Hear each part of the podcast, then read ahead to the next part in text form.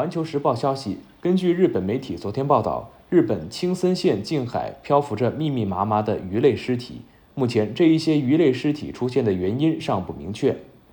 据报道，日本海上自卫队八户航天基地在昨天上午向第二管区海上保安本部报道称，青森县东通村附近发现的海域有大量的漂浮鱼类尸体。随后，八户海上保安部的巡逻船赶到现场海域。发现了大量类似沙丁鱼的小鱼尸体浮在海面上，尸体遍布长约四千米、宽五十至一百米不等的区域。报道援引海上保安部的话称，在涉事海域附近没有发现船只发现事故的消息，目前尚不清楚尸体出现的原因。感谢您收听羊城晚报广东头条，更多资讯请关注羊城晚报羊城派客户端。我是主播陈子燕。